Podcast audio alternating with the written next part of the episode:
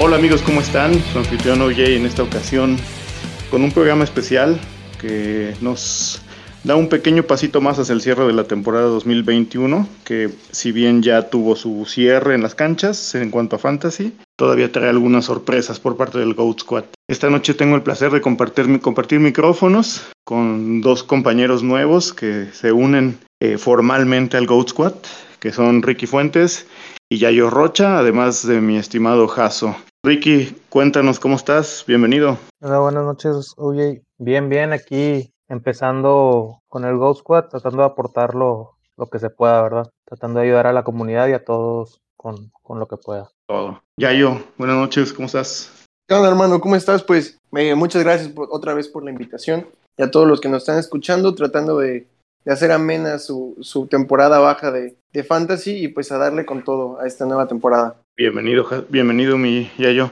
Jaso, ¿cómo estás, compadre? Buenas noches. Me disculpa, se me trabó el audio. Eh, aquí muy preparado y listo para esta nueva edición de, del God Quad. Eh, emocionado por la incorporación de estas dos, dos adquisiciones que estuvimos en la temporada baja, que esperamos le gusten a toda la banda y que van a estar apoyándonos con todo el contenido. Este, y pues a darle a este nuevo capítulo. Nos tocó darles la bienvenida formalmente, ¿no, Jaso? Así que ahí nos va a tocar invitarles una burger o un cortecito y una cheve. Mejor la segunda opción. Órale, ya estás. Bueno, pues este capítulo especial que tenemos es los galardones GOAT de 2021, donde vamos a premiar lo que a juicio del GOAT Squad fueron los jugadores más valiosos desde el punto de vista fantasy. Tomamos varios criterios, primero para seleccionar las ternas finalistas y después para elegir a los ganadores, ¿no? Eh, entre ellos, pues además del peso en cuanto a puntos, la eficiencia semanal que tuvieron, ya hemos platicado mucho del impacto. También estamos tomando en cuenta otros factores como el lugar donde se fueron, por ejemplo, en el, en el draft o incluso si fueron waivers o las expectativas que se tenían de ellos y el papel que tuvieron en las rondas decisivas de la temporada 2021 y que ayudaron a gente a ganar, obviamente, campeonatos, ¿no? Entonces vámonos sin más retardo con la primera, que es como de nota poco positiva. Y esta categoría es la decepción GOAT del año. Y en la tercia tenemos a Stephon Dix, tenemos a Saquon Barkley y tenemos a Terry McLaurin. Yayo, ¿por qué no nos platicas un poco de por qué McLaurin es una decepción para este 2021? Híjole, pues yo creo que todos estábamos muy altos desde el off-season, de saber que Ryan Fitzpatrick iba a lanzarle y que iba a poder tener un coreback al menos constante en su yardaje aéreo. Y bueno, creo que por muchas circunstancias eh, no se dio, hubo mucha inconsistencia en el sistema ofensivo de, de los actuales Commanders. Y pues la verdad es que eh, McLaurin es uno de mis receptores favoritos, creo que no todo es culpa de él. Eh, y creo que a todos nos decepcionó mucho ese partido que tuvo de ida contra los Cowboys en el que nos dio cero puntotes. Entonces creo que es una de las razones del por cuál está en esta, en esta lista. Eh, no considero que sea el mayor boss del año, pero sin duda ese cero fue en, en temporada de cierre de, de, de, playoffs, entonces sí dolió mucho ese, ese partido que nos dio contra, contra el buen Trevon Dix. Y, es que una constante aquí con estos tres jugadores son las expectativas, ¿no? O sea, estamos hablando de tres jugadores que considerábamos dominantes al, principio de la temporada o en, o en, la previa a ella. Y yo creo que hubo muchos de nosotros que nos fuimos por McLaurin como nuestro wide receiver uno, dependiendo de la estrategia que hayamos tomado. Por ahí, si alguien se fue con un running back y dos wide receivers, muy probablemente tenía la confianza puesta en McLaurin, ¿no? Y pues, pues no rindió frutos. Entonces, bueno, ahí está el caso para McLaurin. Ricky, ¿por qué no nos cuentas un poco de Saquon? ¿Por qué, ¿Por qué considerarlo dentro de esta tercia de decepción GOAT de 2021? Saquon Barkley, el tema principal fue las expectativas que se tenían. El Saquon iba, yo lo vi irse muchas veces en un top 5 de running backs. Su ADP era 9, o sea, se iba en primera ronda y al final terminó con puntos fantasy en, en PPR 148.6 y quedó rankeado como el running back número 30. Entonces, de pensar que podía ser running back top 5 a que quedara en 30, yo creo que quien gastó su primera selección en, en Saquon sí se, sí se decepcionó mucho. Aparte que estuvo lesionado algunas, algunas semanas, este, yo creo que hubo gente que hasta lo terminó banqueando. Y pues una primera selección para tenerlo en la banca no, no lo veo bien. O sea, yo sí lo veo como un gran boss en la, en la temporada. Y es que creo que cuando estaba en pleno el off-season, las últimas semanas de pretemporada, todos estábamos conscientes de que le iba a tomar algunas semanas ponerse al 100 porque venía arrastrando la lesión de 2020, ¿no? Pero cuando empezó a tomar ritmo, creo que todos estábamos plenamente confiados de que iba a desquitar ese capital de draft que se había invertido y de haber absorbido el, el golpe, digamos, de las dos primeras semanas donde estuvo limitado. Pero luego viene la lesión, ¿no? En este pisotón desafortunado que se tuerce el tobillo y a partir de ahí ya no fue el mismo. Aquí jugando un poco al abogado de Saquon, que sabrán muchos que soy gran fan de él, pues la ofensiva de Giants fue un completo desastre, ¿no? Creo que nadie se salvó, literalmente, pero bueno, eso no es excusa y aquí tenemos el caso para que sea Saquon. Y Jaso, cuéntanos por último, ¿cuáles son los argumentos por los cuales podríamos considerar a Stephon Dix en esta tercia de, de Decepción GOAT 2021. Tiene un poco menos de, argumentos que los dos anteriores, pero Stephon Dix está yéndose como el wide receiver 3 dentro de draft, después de Devante Adams y de Terry Hill. Termina como el wide receiver 8 en PPR, por lo cual no es tanta una decepción tan fuerte, pero realmente la inconsistencia que mostró por partidos, tuvo partidos donde a, veces te dio 5, 7 puntos, no, lo, no es lo que esperas de un wide receiver 1 que te estás llevando en segunda ronda. Este, ¿Por qué se vio esto? Yo creo que más que nada por,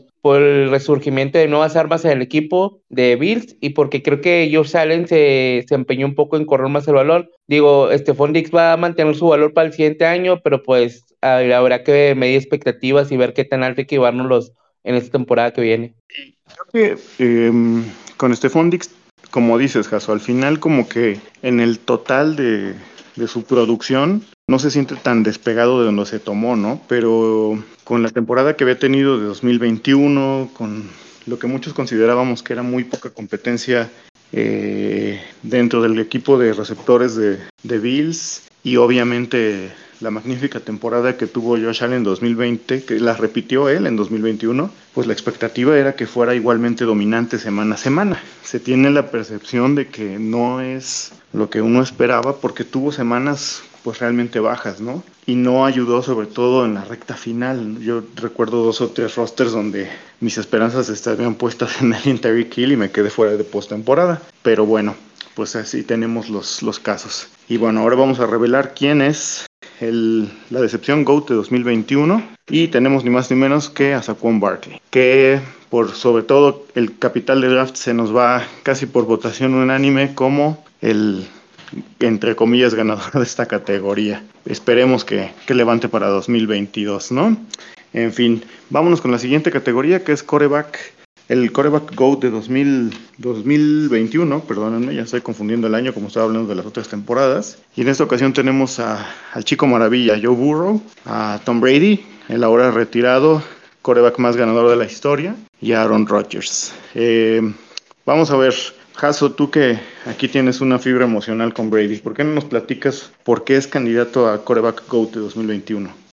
Sí, pues Tom Brady tuvo su segunda campaña consecutiva eh, con más de 4.000 yardas y 40 touchdowns. Se metió dentro del top 5 de, de corebacks eh, en la temporada, cuando su ADP representaba que te lo estabas llevando entre el, entre el coreback 10 y coreback 12. Entonces este, hubo ahí un buen retorno de inversión basado esto en las armas ofensivas que tuvo por momentos tuvo una cuarteta incluida entre Antonio Brown, Chris Godwin, Mike Evans y Ron Gronkowski. Eh, tuvo una baja en su desempeño cuando se le lesionó algunas de las armas, pero nada de esto pudo detener a Brady este, y pues terminó dentro del top 5 como ya lo mencioné. Este, pues va a ser un vacío enorme el que va a dejar ya en los equipos fantasy, pero pues habrá que buscar más opciones. Los equipos fantasy en tu corazón, ¿no, compadre? En el mío y en el de muchos, yo creo. Sí, sí, pues, pues ya un éxito para Tom en su siguiente fase de la vida y pues sí se le va a extrañar en los emparrillados, ¿no? Por, no solo por el tema cancha, excelente jugador, de los mejores de la historia, para muchos el GOAT, ¿no?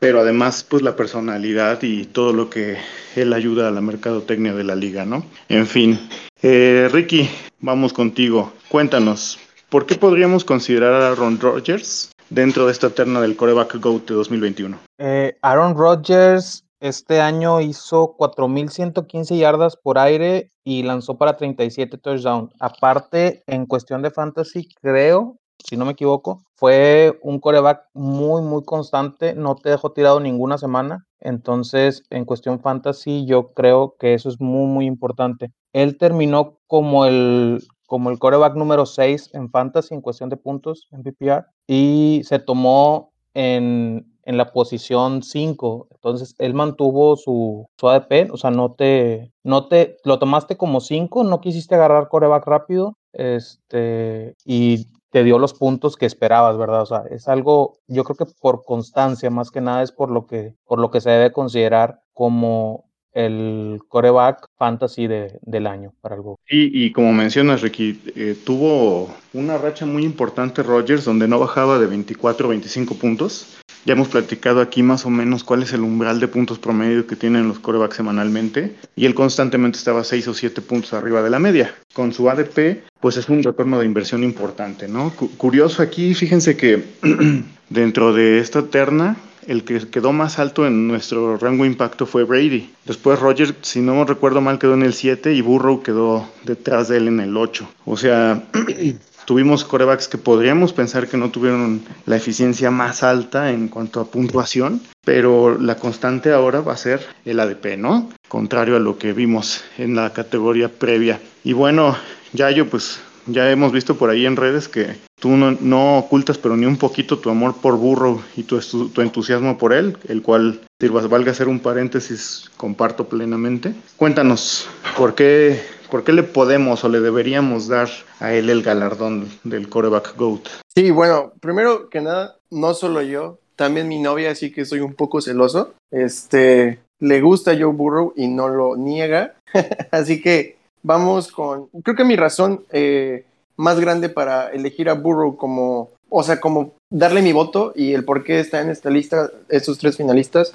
Eh, Burrow fue tomado más o menos como el coreback 12 en los drafts, después de Jalen Hurts, eh, después de Ryan Tannehill y, tenía una DP de décima ronda. Si te fuiste duro con la, esta estrategia de no ir por coreback hasta después de la ronda 7, 8, eh, Joe Burrow terminó como el coreback 7 en puntos fantasy sin la necesidad de correr. Así que eh, creo que a pesar de que tuvo eh, solo tres partidos con menos de 14 puntos, Joe Burrow regresó lo que invertiste en él, que básicamente era muy poco, una décima ronda para tener un coreback top 7 de fantasy, creo que es muy bueno. Y no solo eso, el impacto que, que pudo, que, que más bien que sí nos dio para otros jugadores que fue Joe Mixon, Jamar Chase, T. Higgins, Tyler Boyd y eh, una que otra semana Usomoa. Así que no solamente por su impacto de él como quarterback, sino lo que hizo que mejoraran sus jugadores fantasy para las otras posiciones. Sí, Ahora, eh, por ejemplo, en el caso de Burrow, es como si hubiéramos encontrado al streamer en semana 1, ¿no? Porque lo tomaste y se mantuvo constante. Fue, además de los de mejor cierre, ese partido que se mandó contra Ravens, uno pensaba que era como ya el techo de la temporada y todavía nos regaló otras agradables sorpresas en playoffs, ¿no? O sea, el cierre fue magnífico y yo creo que de los rosters que todos los que tenemos aquí llevamos a campeonatos. Yo al menos mi jugador más constante fue Burrow, curiosamente. Bueno, pues oye, y, cuéntame algo ya yo. ¿No sientes así como rarito que la categoría se llame Coreback Goat y haya la posibilidad de que no lo gane Brady? Tú que también eres de corazón azul y plata. Y qué te digo, eh, la verdad es que igual, o sea, creo que son de los tres corebacks que más tengo en, junto con Jalen Hurts, que los, de los que tenía en la temporada Rodgers, Brady, Burrow y Hurts, justamente por el retorno de capital que podían darnos, pero eh, lo que hizo Brady también fue de otro mundo, el hecho de perder a sus armas y no tener completas a sus armas muchas semanas y aún así seguir dando,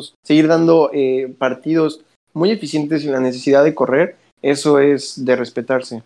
Así es, completamente de acuerdo, ya yo. Bueno, pues vamos a dejarle de hacer de emoción y vamos a anunciar al ganador, que es Joe Burrow de los Bengals, que además es el, uno de los dos corebacks que llegan al Super Bowl, la Cenicienta, lo que, el que creo que muchos queremos que gane, junto con otros jugadores, porque admiramos a muchos de ellos, quienes levantan expectativa para verlos en este Super Domingo, que cada vez se acerca más. Así que él se lleva el galardón GOAT al coreback de 2021. La votación aquí fue un poco más cerrada, pero también el criterio fue el valor, ¿no?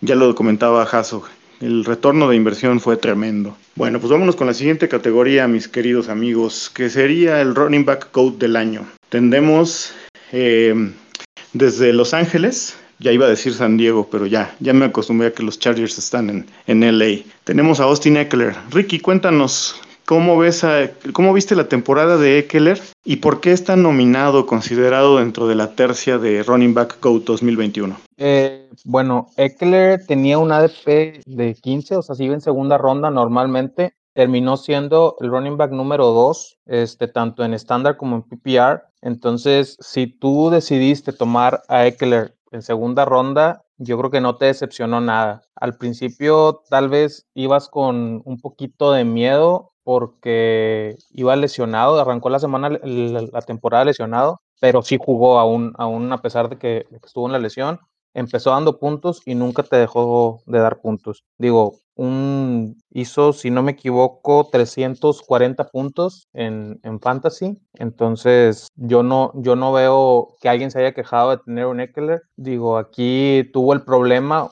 por así decirle, de que exista Jonathan Taylor. Si no, sería tal vez hasta candidato a MVP, ¿verdad? Sí, completamente de acuerdo. Yo creo que Eckler nunca lo vi irse antes del 107 y esos eran drafts donde compartí liga con nuestro estimado Carlos, Mr. Fantasy, porque él es súper fan de Eckler y a veces se encargaba de, de, inflar ese ADP, ¿no? Pero Eckler casi siempre era de segunda ronda. Y pues obviamente regresar eso en una posición tan codiciada como running back es un lujazo, ¿no?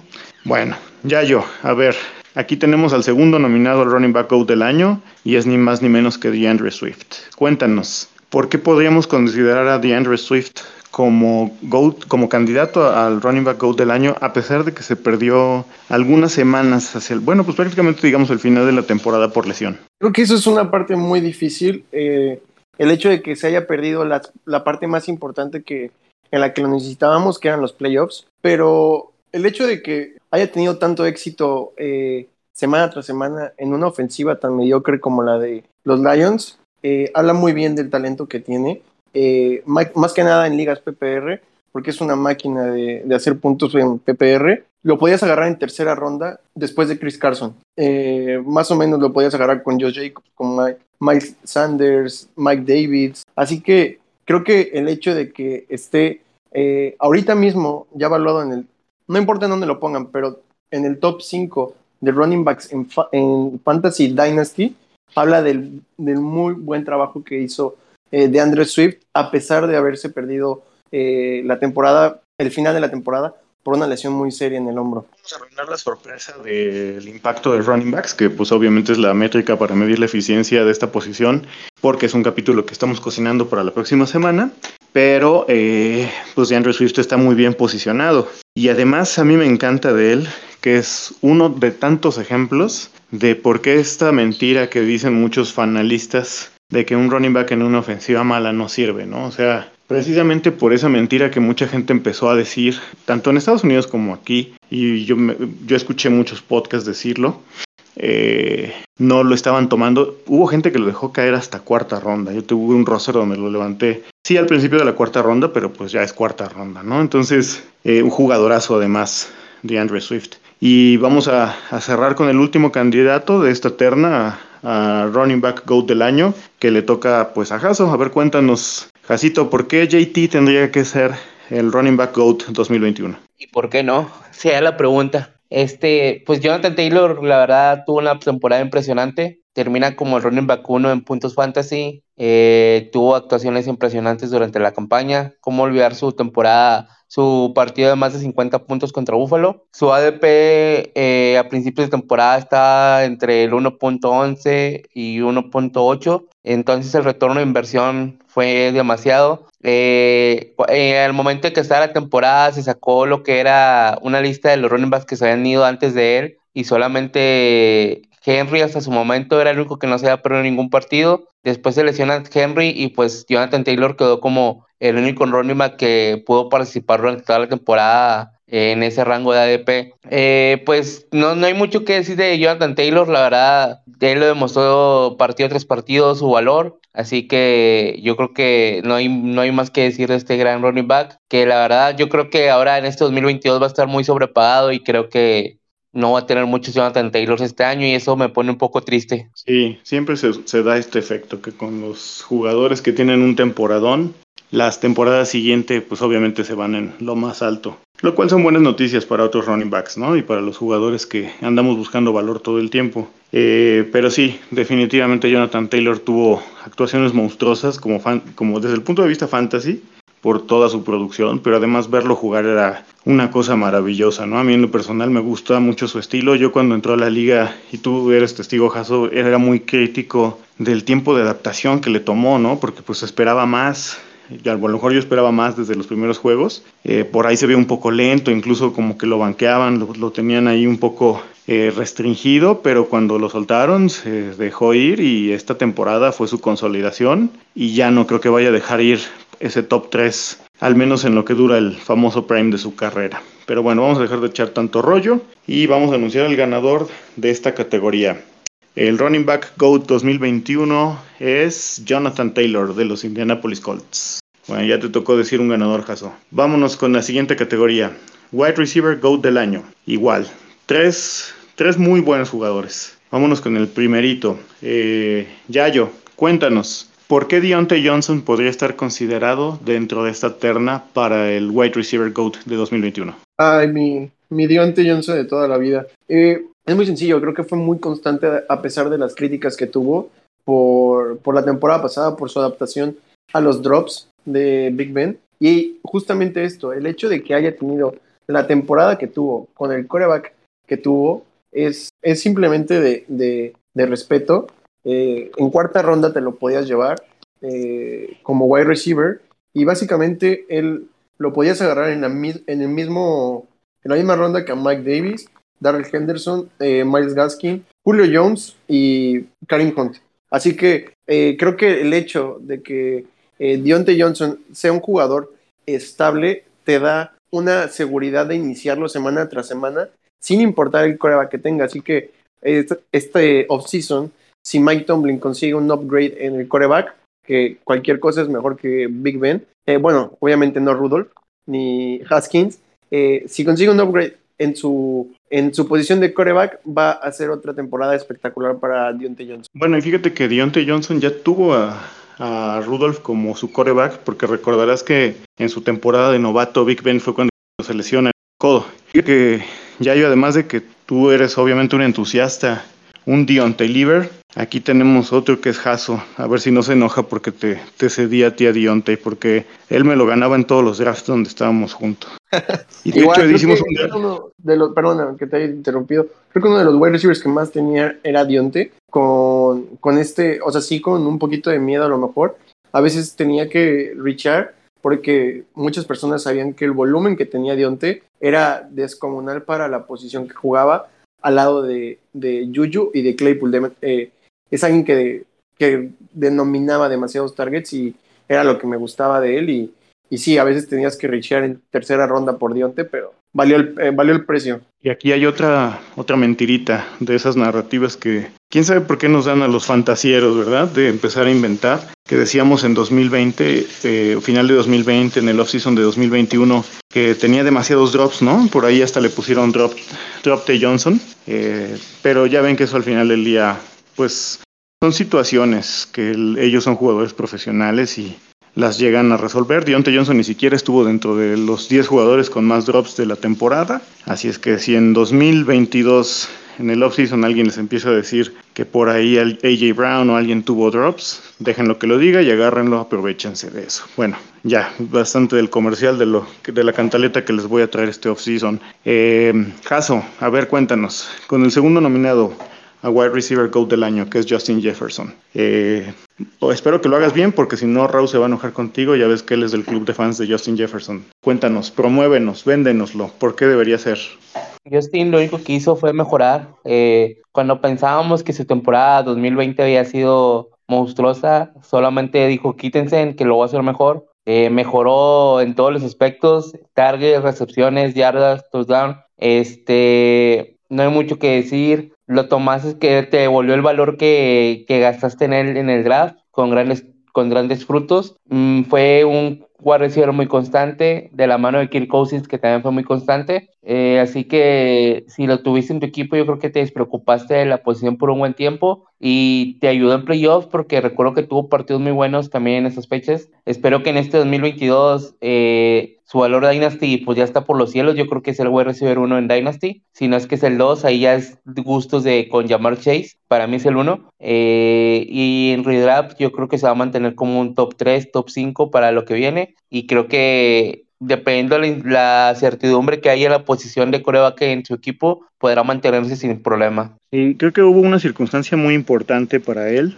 es que este año Thielen sufrió más lesiones que el año antepasado y a pesar de ello las defensas en raras ocasiones tuvieron la manera de, anularlo, ¿no? De hecho su juego más bajo en el cierre de temporada fue en esa visita que los Bikes hicieron a, Green Bay, pero no estaba Kirk Cousins, entonces pues obviamente eso eh, tiene una influencia importante, ¿no? Eh, bueno, creo que hay muy poco que agregar, de Justin Jefferson. Llegó y se posicionó en lo alto, como es lo que uno espera de, estos wide receivers mandones, de los famosos alfa, ¿no? Y ahora vámonos con el último, que nos lo va a contar Ricky. Cuéntanos, Ricky. A lo mejor para mucha gente puede sonar una obviedad, pero ¿por qué Cooper Cup, que es nuestro tercer nominado, tendría que recibir el año al wide receiver, tendría que recibir, perdón, el premio al wide receiver GOAT de 2021? Pues primero, todos sabemos lo que hizo. Este, yo creo que hay que, desde el principio, se tomaba en ronda 4 más o menos, lo estuve viendo, era su ADP era 51, eh, terminó obviamente como el wide receiver número uno de la liga, no tuvo ningún juego malo, eh, promediaba, promedió 100, 100, arriba de 100 yardas por juego. Eh, su juego más bajo fue en la semana 4 contra Arizona que hizo 11.4 puntos, que está bajito del promedio, o sea, no te dejó tirado para nada. Y fuera de eso, todos los demás juegos estuvo arriba de 20 puntos y nada más en semana 12 hizo 18.6 puntos. Entonces, quien tenía Copper Cup no se tuvo que preocupar más que en el bye de, de esa posición y yo creo que nada más con la presencia de Copper Cup no, no tuvo un juego malo en su, en su fantasy. Completamente de acuerdo. Y creo que su ADP lo dice todo, ¿no? O sea, es realmente ya el 5-0-3 en, en Ligas Redraft. Digo, para la temporada monstruosa que tuvo, estás hablando de que ya es tu quinto jugador. O sea, si alguien lo agarró en la quinta ronda o aún al final de la cuarta, es muy probablemente que hubiera tenido un muy buen par de running backs y otro wide receiver. Y pues por eso hubo equipos que se hicieron muy fuertes, ¿no? Porque realmente Cooper de la nada eh, se convirtió en el mejor, el mejor amigo, el, el, best friend de, de, Stafford y pues vaya que, que cumplió pero con creces cualquier expectativa que se hubiera podido tener de él. Yo recuerdo que cuando estábamos discutiendo en off-season, todavía estábamos como deshogando, deshojando la margarita, ¿no? ¿Qué iba a pasar? Si sería Coops, si sería Woods, y estaba como muy dividido, pero una vez que empezó la temporada, pues fue obvio que, que Coops fue el ganón y pues aquí lo tenemos.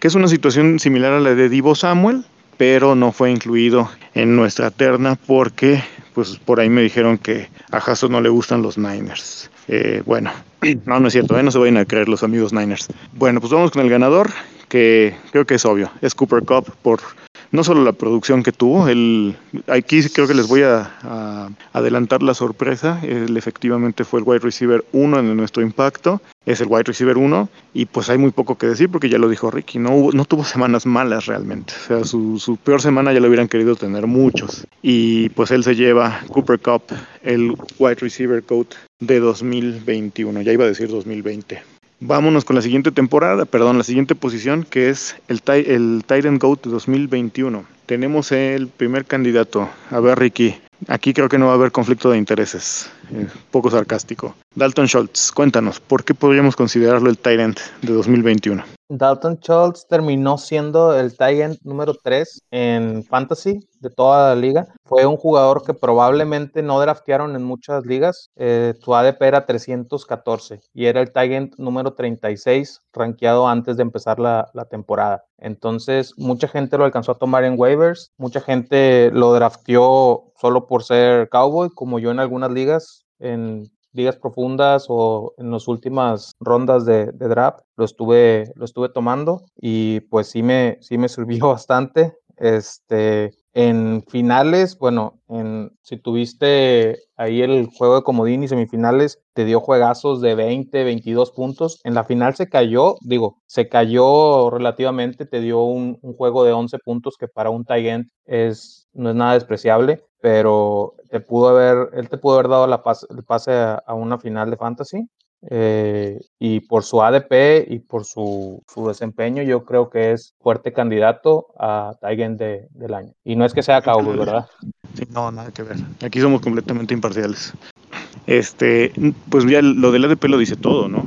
O sea, fue undrafted, realmente, fue un regalo para muchas personas y quien lo tomó por ahí en la semana 1, en la semana 2, se llevó un cañonazo que realmente lo impulsó prácticamente a los playoffs, porque como decías Ricky, en la posición de Tyrant la media es muy bajita, o sea, un Tyrant que mete dígitos dobles, o sea, de 10 puntos para arriba, ya es casi casi eh, un Tyrant 6 o 7, ¿no? Y el hecho de que te hayas encontrado un Tyrant que tuvo esta constancia, que además muchos no esperaban porque todavía seguíamos esperando que Jarwin regresara de alguna manera, lo cual pues obviamente no sucedió, eh, ayudó a que Schultz cobrara todavía más valor y relevancia. Eh, bueno, y ahora vámonos con el siguiente candidato Tyrant GOAT de 2021, que sería Travis Kelsey. Jaso, ¿por qué no nos hablas del que presumimos es el pollo de, de Patrick Mahomes? Sí, pues mira, Kelsey en números pues no tuvo la mejor la temporada 2020, no, no fue lo que esperábamos, pero realmente se mantuvo como un Tyrion 1 que se demuestra como una ventaja ante tus rivales en,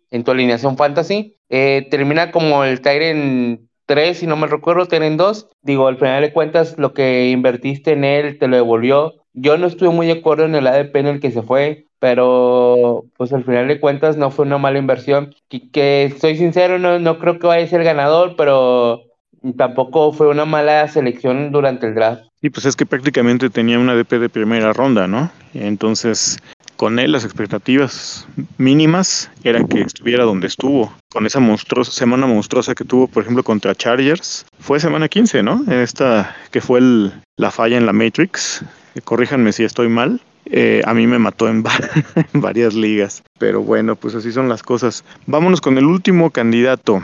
Eh, Yayo, ¿por qué no nos platicas de, Mark Andrews y por qué lo está considerado como candidato para el Tyrant Goat de 2021? Sí, creo que eh, Andrews demuestra el por qué es, es, considerado uno de los cuatro grandes, que creo que para ser elite solamente existen cuatro Tyrants de la liga y los demás son aspirantes. Eh, creímos que Hawkinson podía tener esos números. Le afectó mucho su lesión, así que no podemos jugar, juzgar igual mucho, pero lo que hizo Mark Andrews fue hermoso en una ofensiva en la que sufrió demasiado por perder a Lamar Jackson y que con Tyler Huntley o con Lamar Jackson se, era el target número uno de la ofensiva y como dice por ahí eh, mi buen amigo Julio, los targets no, este, no te los regalan, te los ganas y es por algo. Fue uno de los más dominantes, fue el ala cerrada que tuvo más dominancia en estadísticas eh, comparadas con receptores en zona roja, en campo medio y en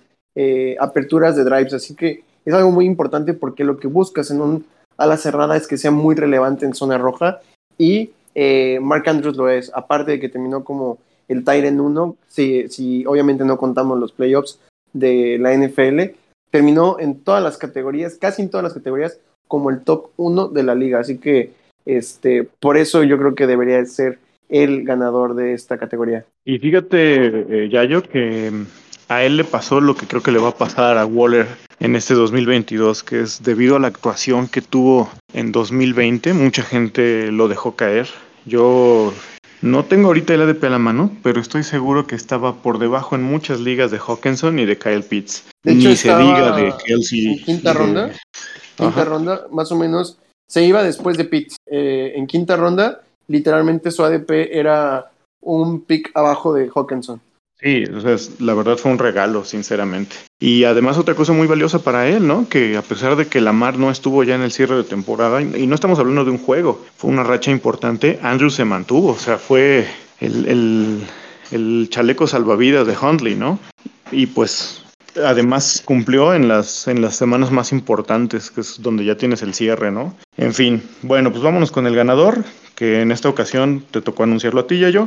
El galardón para el Tyrant Goat de 2021 es ni más ni menos que para Mark Andrews de los Baltimore Ravens. Bueno, vamos a seguir avanzando en esta, en esta gala de 2021, que valga la pena decir, es nuestra primera gala como proyecto y esperemos que sea la primera de muchas. Vámonos con el novato, el novato, el, novato GOAT de 2021. Eh, dentro de nuestros participantes tenemos eh, ni más ni menos que al famoso Tao Tao. Jaso, yo sé que tú tienes un, apego personal con allí. Dinos, ¿por qué él podría ser considerado en la terna o debería estar considerado en la terna y ganarla para ser el novato GOAT de 2021?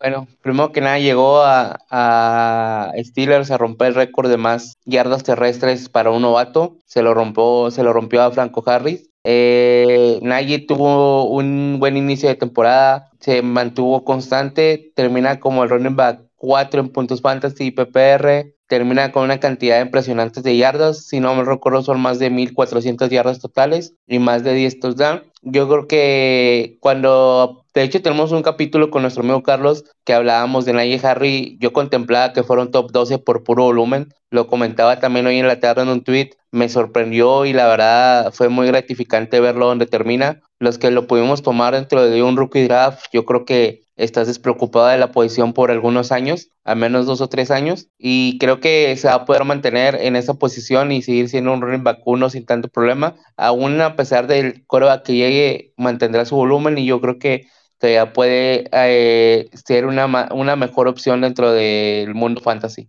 Sí, de acuerdo, Jaso.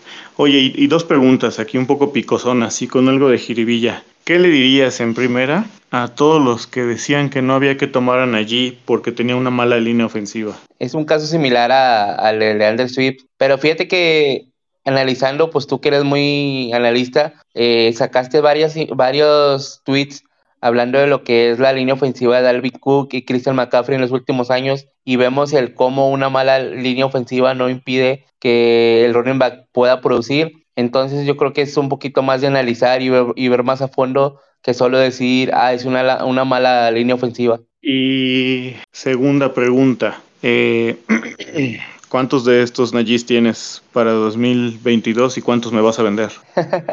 Fíjate que sí tengo varios porque siempre caía en la perspectiva de que o caía el tiene o caía Najee Harris. Allá, pues a veces la, la disposición de que me llegara Najee Harris pues no lo podía dejar pasar. Eh, y en Superflex, pues también me llegaban varios. Digo, a veces se, se conjugaba que tenía que tomar algún coreback que la verdad, pues lamento tomar a Fields o a Zach Wilson. Pero pues digo, sí tengo varios, Harris y pues cómo olvidar ese touchdown con el que cerró la temporada Fantasy que yo creo que a muchos les dio su campeonato. Sí, con ese me ganaste una final.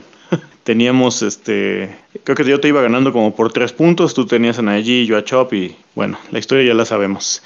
Y aguas con Zach Wilson porque aquí está Yayo y receta, ¿eh? porque él es del, club de fans de Zach Wilson. Eh, y para todos los que por allá nos estuvieron diciendo en el off-season que Najee era un mal running back, que no se veía bien amigos, no sé qué NFL ven, ¿eh? Pónganle más ganas, es un jugadorazo, además una gran personalidad, ¿no? Se da a querer este muchacho y esperemos tenerlo por muchos años. Vámonos con el siguiente candidato. Yayo, a ver, cuéntanos, ¿por qué tendríamos que incluir a Jalen Waddle, que es el segundo nominado, como el novato GOAT de 2021? Vas a ser su abogado, defiéndelo. Perfecto, pues Jalen Waddle tuvo algo, algo que, que me gusta mucho, que es el ADP en el que lo podías agarrar. Eh, lo podías agarrar en novena ronda y lo podías agarrar al lado de Nicole Harman, eh, al lado de DJ Charge, eh, Jacoby Myers. Así que me gustó mucho esa conexión que ya tenía con Tua desde colegial. Algo parecido a lo que quisieron hacer con Burrow, pero pues obviamente a menor escala. Es una máquina de, de PPR. Y si lo tuvieron en alguna, en alguna Liga Dynasty o en alguna liga eh, de redraft, PPR, no me dejarán mentir, todas las semanas eran puntos muy asegurados con, con Waddle. Eh, creo que el hecho de que esté en una ofensiva que no ha sido bien manejada los últimos tres años, sí le afecta un poquito en la perspectiva de cómo, de cómo lo estamos viendo. Eh, pero sin duda creo que sacó de apuros a muchos, a muchos este, jugadores nada más el hecho de que lo hayas tenido en tu, en tu final de, de Fantasy Football, si la jugaste en la, en la semana 16, como casi todos, te tuvo que haber ganado la semana, hizo 25 puntos. Eh, eh, creo que un punto menos para, para Waddle es que, pues digo, no fue su culpa, pero le dio COVID en la semana de semifinales, así que es algo muy, muy lamentable.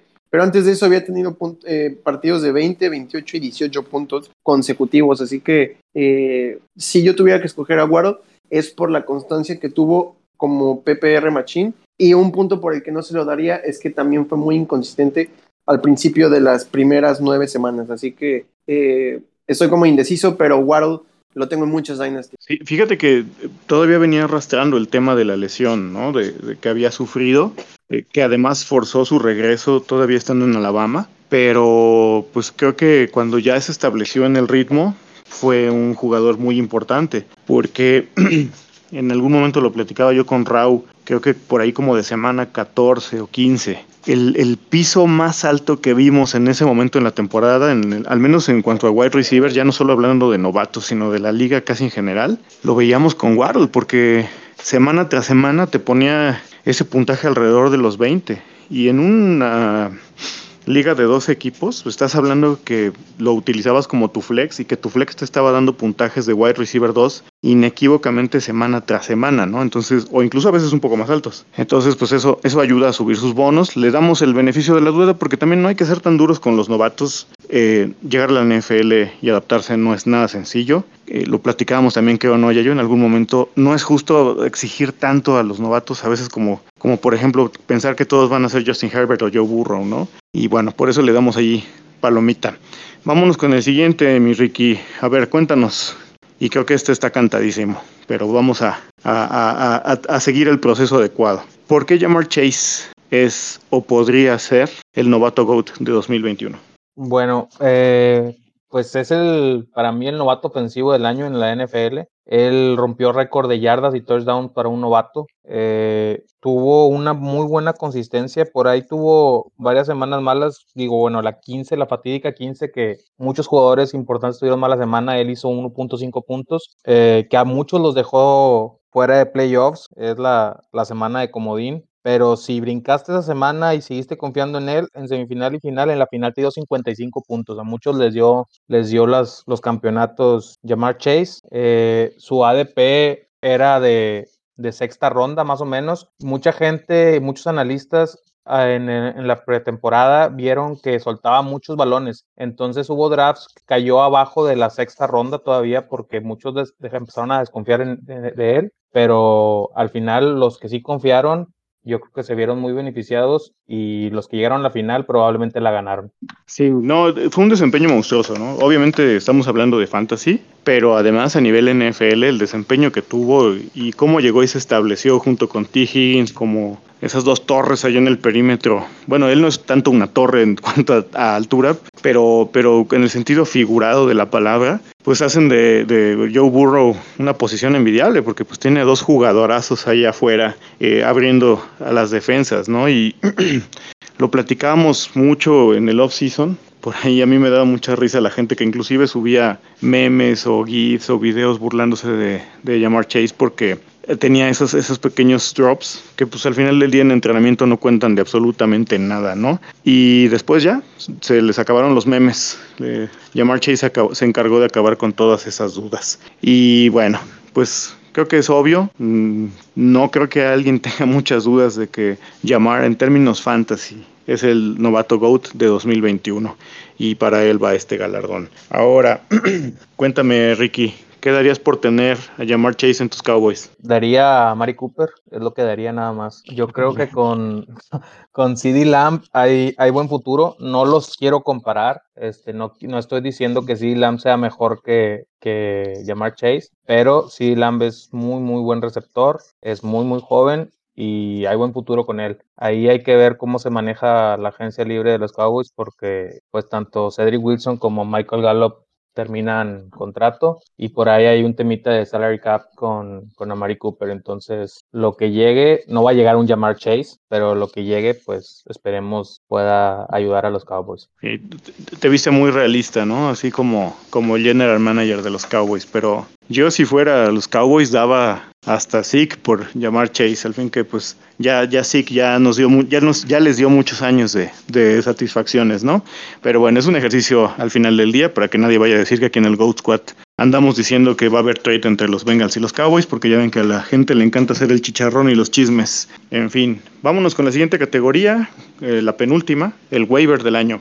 Eh, vámonos a ver, Ricky, aprovechando que tú traes ahorita el micrófono abierto. Tenemos a Elijah Mitchell como el primer candidato de esta terna. ¿Por qué Elijah Mitchell podría ser el waiver GOAT de 2021?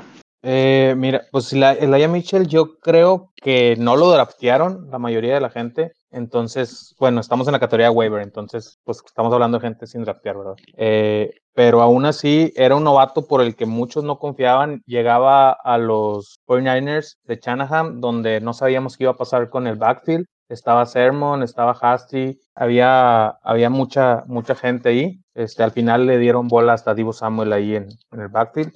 Eh, pero su primer semana hizo 16.4 puntos y ahí fue donde pues todos empezamos a, invertirle. De hecho, ahí en el, grupo del Goat Squad, muchos le llamábamos eh, Aya Waps Mitchell, porque pues todos metimos ahí los Waps desde la primera semana. Lamentablemente tuvo ahí un par de lesiones que lo dejaron fuera varios juegos, pero los juegos que él estuvo presente y que estuvo pues sano, en todos dio arriba de 15 puntos. O sea, mientras él estaba sano y tú lo alineabas, eran, eran puntos seguros para tu equipo. Y como no invertiste en él en Capital Draft, eh, yo creo que nadie estuvo descontento con él y es un buen prospecto si lo agarraste en un Dynasty para, para este año ya, ya estando sano. Sí, en Dynasty fue un regalo. Yo me lo alcancé a llevar en cuartas rondas de novatos. O sea, es la cantidad de jugadores inservibles que se fueron antes de él está bastante gruesa, ¿no? Y fíjate que ahorita que mencionas Dynasty, Ricky, es muy importante como esta mancuerna, ¿no? De saber jugar ambos formatos, porque para todos esos tiburones de, aguas abiertas, eh, haber conocido a Elijah Mitchell como un prospecto ya te ayudaba a tenerlo en el radar. Es cierto, brinca muy rápido por este juego que tiene contra Lions, pero estaba durísimo el hype por Trey Sermon, que mucha gente lo tenía considerado como casi casi top 10 por el simple hecho de que era tercera ronda, de que había sido seleccionado por los Niners, que además seleccionaba Mustard. Entonces todos creían que eventualmente Sermon iba a recuperar ese backfield, que nunca fue suyo, vale la pena decir. Pero Shanahan se encargó de demostrar que tiene un claro favorito y lo usó cada que pudo, ¿no? O sea, inclusive regresaba tocado, entrenaba prácticamente una vez a la semana limitado y lo utilizaba cuando, cuando estaba en Alta América, ¿no? Porque tuvo por ahí dos o tres juegos, como mencionas, que se perdió, pero sin duda fue un, fue un excelente eh, waiver, Laia Mitchell. a ver, ya yo, vámonos con el siguiente. El segundo nominado para Waiver Goat del año es ni más ni menos que Corderell Patterson. Cuéntanos, ya yo, ¿por qué podríamos considerarlo a él como el waiver de 2021? Híjole, creo que primero que nada, una chulada que, que lo podías alinear como corredor y como receptor. Eso te ayudaba mucho a veces cuando descansaba alguno que otro jugador importante. Pero lo increíble de él es que hasta cierto punto, no, no recuerdo muy bien este, eh, qué semana fue en la que ya dejó de, de, dar eh, puntos tan, tan positivos, es que dio puntos después de la semana 1 demasiado, eh, ¿cómo decirlo? Demasiado considerables para su, para su edad, para la posición en la que él estaba considerado jugar, y más que nada por todos los que estaban muy entusiasmados por este, este Mike Davis. creo que Cordarel Patterson hizo un gran trabajo eh, una máquina de PPR porque en realidad su rol como corredor nunca fue tan involucrado, más que creo que solamente en cinco semanas en la que tuvo más de 10 acarreos, pero casi todas las semanas tuvo arriba de 6 targets. Entonces, eso es muy positivo. Eh, el hecho de que literalmente lo agarraste como waiver y a lo mejor hasta la semana 3 o 4, porque a veces eh, teníamos, temíamos que eh, fuera un One Game Wonder porque ni siquiera pasaba eh, más del 50% de los snaps jugados hasta la semana 5, así que por esa razón es que creo que Cordarel Patterson eh, debería de ser uno de nuestros favoritos. Eh, creo que el único punto que tiene en contra es que las semanas que más lo necesitábamos, que era para los playoffs de fantasy, desapareció con menos de 10 puntos en cada una de sus, de sus tres actuaciones. Así que Eh, creo que sería la única razón por la que no le daría yo ese premio, pero eh, sin duda para mí está entre él y el siguiente nominado. Sí, me voy a escuchar poético como Rau, pero iluminó tanto nuestra temporada regular que se apagó para los playoffs, ¿no? Y pues sí, a mí me encanta verlo jugar. Esta temporada en particular, ya, ya, ya tenía su buen background como regresador de patadas y, y de kickoffs, pero esta temporada fue muy divertido verlo porque Atlanta en general fue un, como un equipo muy alicaído y Cordarrelle le traía esa pequeña chispa, ese famoso bowler, ¿no? Este término en inglés que es para ese jugador que, que se la rifa bien macizo. Ese fue Cordarrelle para, para los Falcons, ¿no? Muchos teníamos los ojos bien puestos en Kyle Pitts, algunos en Calvin Ridley, que bueno, ya sabemos que por situaciones extra cancha no completó ni siquiera la mitad del año. Y pues la verdad es que Patterson se encargó de hacer amenas eh, varias de las partes de, de los juegos de los Falcons.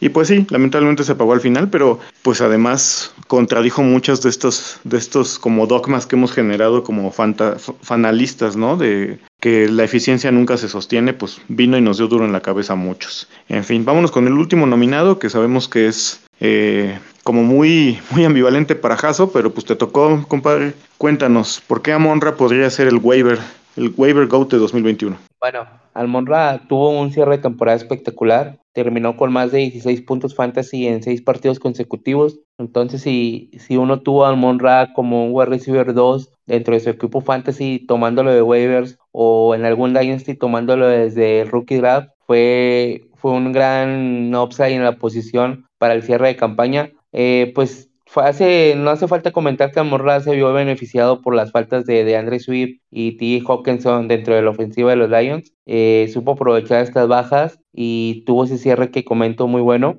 Yo creo que para la temporada que viene no podrá mantenerse, entonces, como lo mencionas, no soy muy fan de, de este jugador, pero pues yo creo que el cierre que tuvo merece eh, estar nominado en esta en esta tercia. Incluso Amonra estuvo en varios programas de waivers de nosotros, ¿no? Yo debo reconocer que pues me cayó la boca. Como en dos semanas dije que era el anti-waiver, ¿no? Ese famoso denominación que dije esta semana, es, en este año para el jugador, que todo el mundo iba a ir por él a los waivers, e iba a ser una decepción. Bueno, pues él, él sí pegó, me dejó callado.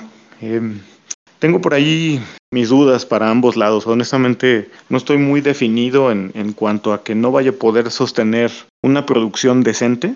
Eh, mi tema con él principalmente es que no es un wide receiver de perímetro y regularmente los wide receivers de slot les cuesta mucho trabajo ser top y todo va a depender de las expectativas y del precio para mí en 2022. Si se va muy alto ya como un wide receiver 2, yo no lo tomaría, pero sí estoy dispuesto a tomar el riesgo dependiendo de los movimientos que vengan en el offseason porque falta mucho camino para la temporada 2022. Vaya, todavía ni se juega el Super Bowl. Este, por ahí sí le daría la oportunidad. Pero bueno, ya de eso hablaremos a lo largo de los meses que vienen. Y pues por votación prácticamente unánime, eh, a nuestro pesar, Jaso, Amonra se lleva el waiver GOAT de 2021. Eh, a ver si así ya lo agarras en 2022, compadre. Y vamos con la última categoría, la más importante, el mero mero. Ahora sí que casi el GOAT Fantasy de 2021, el MVP GOAT 2021. Tenemos tres nominados, como en todas las demás categorías, Cooper Cup, Mark Andrews, Davante Adams. Estas se las voy a dar a escoger. ¿Quién quiere defender cada uno de estos casos? Eh, a ver, Jaso, escoge uno. Yo escojo a Mark Andrews. Eh, no me tocó en la posición de Tyrén. Eh, bien merecido tuvo ese premio. Pero lo que tuvo Mark Andrews de mantenerse como un Tyrén promediándote más de 16, 17 puntos fantasy fue un gran realce para tu equipo. Eh, más en cuenta tomando lo que te lo llevaste como el Tyrant 6, 7 en una ronda 5, en una ronda 5 6 fue un buen un buen valor que tú obtuviste ahí. Entonces yo creo que Mark Andrews tiene todo para poder estar compitiendo el MVP fantasy sin problema.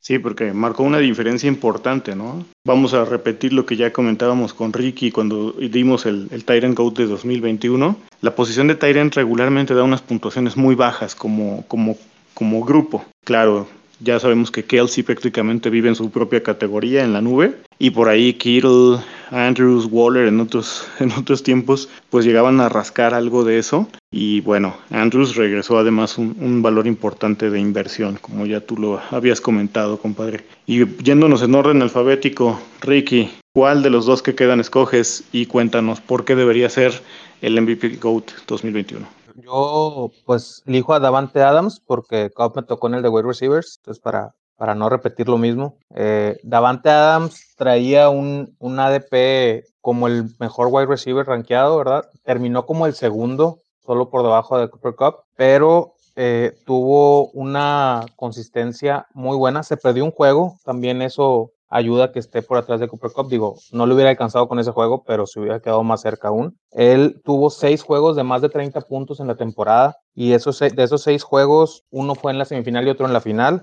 y otro en la última semana para pasar a, a playoffs de fantasy. Entonces yo creo que quien haya tenido a Davante Adams, a pesar de que tenía un costo muy alto, no se arrepintió de haberlo tomado. Este, ahí para los seguidores de, de Green Bay a lo mejor era un poquito desesperante que, que Aaron Rodgers tenía gente libre y solo buscaba a Davante Adams, pero para gente que lo tuviera en, en fantasy, entre más targets tenía, pues, pues más contentos estaban. Entonces yo creo que es muy buen candidato para, para este gardón. Oye, Ricky, si ya nos vamos a llevar, te voy a decir lo de Dak Prescott, ¿eh?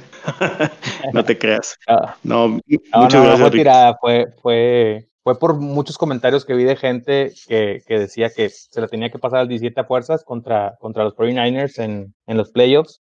Había mucha gente desesperada porque teniendo gente abierta solo buscaba a Davante. Sí, forzó mucho la doble cobertura, pero definitivamente Davante, digamos que fue de estos jugadores con un ADP alto, de los que cumplieron, ¿no? O sea, te dieron lo que esperabas y es satisfactorio porque ya dejaste tu base sólida y quienes se encargaron de enriquecer sus rosters con waivers como Amonra, como Elijah Mitchell, como Cordero Patterson, o buenos este, valores en cuarta ronda quizá como Swift, pues imagínate qué equipazos te armaste, ¿no?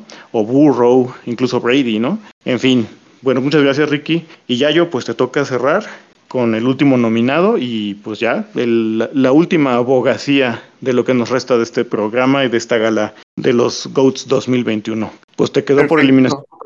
Échale. Pues me toca el, el señor eh, Cooper Cup. Creo que no hay mucho que, que abogar. eh, no veo razones por qué no dárselo. Eh, el peor juego que tuvo fue de 11 puntos. Y estamos hablando de que su peor juego fue un juego en el que salió eh, dos veces del partido por, por un- un- una pequeña molestia. Y este fue un partido difícil contra Arizona. Así que eh, en el que jugó mal Matthew Stafford, jugaron mal todos. Eh, digo, se fue, eh, su ADP era de cuarta ronda, de mediados de cuarta ronda, y se iba después de Amari Cooper, de Allen Robinson, Terry McLaurin, CeeDee Lamb, así que eh, de Calvin Ridley, de Andrew Hopkins. Así que hablando de eso, eh, si lo agarraron, eh, si dejaron ir a todas esas estrellas y agarraron a, a en una cuarta ronda mediana, finales de cuarta ronda, si te lo encontraste en quinta, fue un regalo. Y justamente le dobló casi por 100 puntos fantasy a Davante Adams eh, como el mejor receptor PPR y estándar de, la liga. Y pues bueno, creo que no hay mucho que decir. Hay personas que escogieron por encima de Cooper Cup a Robert Woods esperando estas jugadas mágicas que hacía eh, Stafford con Calvin, eh, Calvin Johnson. Así que creo que no hay más que decir. Cooper Cup debería ser el MVP de Fantasy y eh, vamos a ver qué tan caro sale la próxima temporada en ligas de PPR. O sea que casi casi le dices a Jaso y a Ricky que no tenía caso que defendieran a sus nominados. Ah, no es cierto. Este, no, la verdad es que Cooper Cup fue un gran valor, ¿no? Ahorita que estamos hablando de jugadores, eh, pensando que fuera al principio de la quinta ronda, o sea, digamos maximizando su valor, depreciando de su ADP, pues. Eh, estás hablando que te podías haber llevado, por ejemplo, al final de la quinta ronda, Jonathan Taylor, al principio de la segunda, si te lo dejaban caer por ahí, a Davante Adams, por ahí en la tercera ronda, a DeAndre Swift, en la cuarta, Mark Andrews, y en la quinta, Cooper Cup. O sea, imagínate qué equipazo. Y no dudo que haya rosters por ahí que llegaron al campeonato con, con esa alineación base, ¿eh? Pero bueno, pues vamos a decir quién es el ganador y el Mr. GOAT de 2021 para, para la banda del escuadrón y pues es Cooper Cup. No hay mucho más que agregar, él se lleva el galardón más importante de esta temporada 2021 y pues con esto cerramos nuestro capítulo donde tratamos de hacer una, un resumen vasto y presentarles algunos argumentos de por qué estos jugadores en retrospectiva tuvieron un gran valor, ¿no?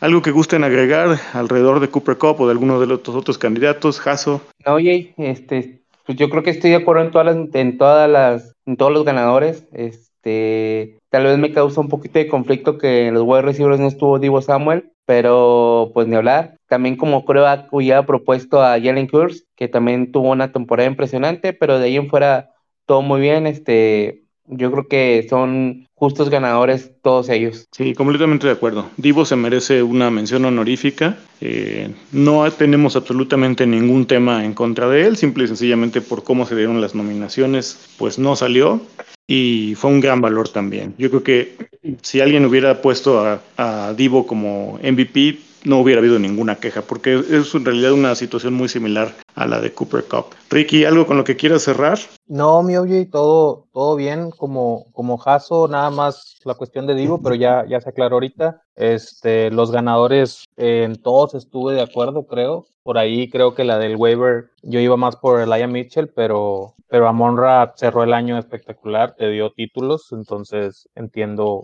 por qué Amonra puede ser el. Oye, ¿dónde te piensas llevar a, a Mitchell en 2022? ¿En qué ronda? Eh, yo creo, es que no, no lo quiero, no quiero ir por él, o sea, no, no, no creo que sea un jugador por el cual este, invertir tanto. O sea, sí creo que es un muy buen jugador y que te va a dar muy buenos puntos, pero no, yo creo que lo voy a estar intentando agarrar una tercera baja, cuarta ronda, pero no creo que me llegue. Sí, no, se, va a ver inflado. En especial si por ahí hacen más movimientos en San Francisco y llega a salir Sermon, no, no te quiero contar lo que va a hacer Laia Mitchell. Y ya yo, cuéntanos qué conclusiones te llevas, tus últimos apuntes de esta gala GOAT 2021. No, la misma, yo creo que este, nada más para recordarle a las personas que nos están escuchando y a lo mejor no, no, este, no escucharon muy bien el principio, eh, lo que buscábamos aquí eh, era no tanto, por ejemplo, en la posición de coreback, no tanto al mejor coreback, porque hubiéramos escogido todos a Josh Allen, sino a corebacks o jugadores que eh, representara una muy buena regresión de capital que pudiste invertir en ellos. Y pues nada, creo que este, estoy de acuerdo en todas las categorías. en la de novato del año yo voté por Najee Harris, por, solamente por el simple hecho de que fue muy constante eh, fue lo que queríamos que fuera Clay Edwards y eh, eh, Chase en, nuestras semifinales nos dejó tirados con un punto. Creo que era mi único punto a favor de, de Nagy, pero este eh, nada, este creo que ahorita es la, mejor etapa para que pues si pueden no borren sus ligas, vean lo que hicieron en el draft, lo que pudieron hacer mejor y hagan sus propias conclusiones y vean qué errores cometieron para no cometerlos el próximo año. Además, pues síganos, ¿no? Porque vamos a estar tratando de recapitular todas esas situaciones, hablar de estrategias de cara a los diferentes tipos de drafts. Eh, ya yo, pues tú estás tomando junto con Ray la parte de novatos, Ricky nos está ayudando con toda la parte de agencia libre y pues traemos muchas más sorpresas por ahí, ¿no? Eh, pues amigos, ¿qué más les podemos decir?